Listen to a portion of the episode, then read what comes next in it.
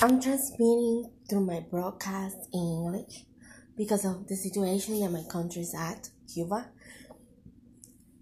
And I would like to ask President Biden for an intervention, for peace, for a freedom for Cuba. And I want to read Psalm 23rd, um, which is my favorite psalm in the Bible, and it says, The Lord is my shepherd, and lack nothing. He makes me lie down in green pastures. He leads me beside quiet waters. He refreshes my soul. He guides me along the right path for his name's sake. Even though I walk through the darkness valley, I will fear no evil for you are with me, your rod and your staff, they comfort me.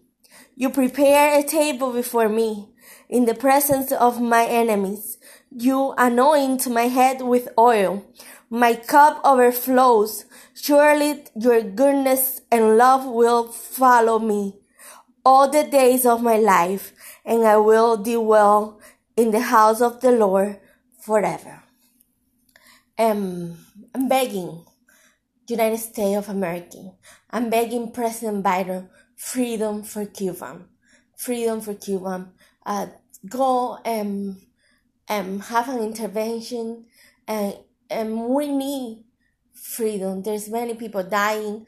There's many people that cannot um, have freedom of speech.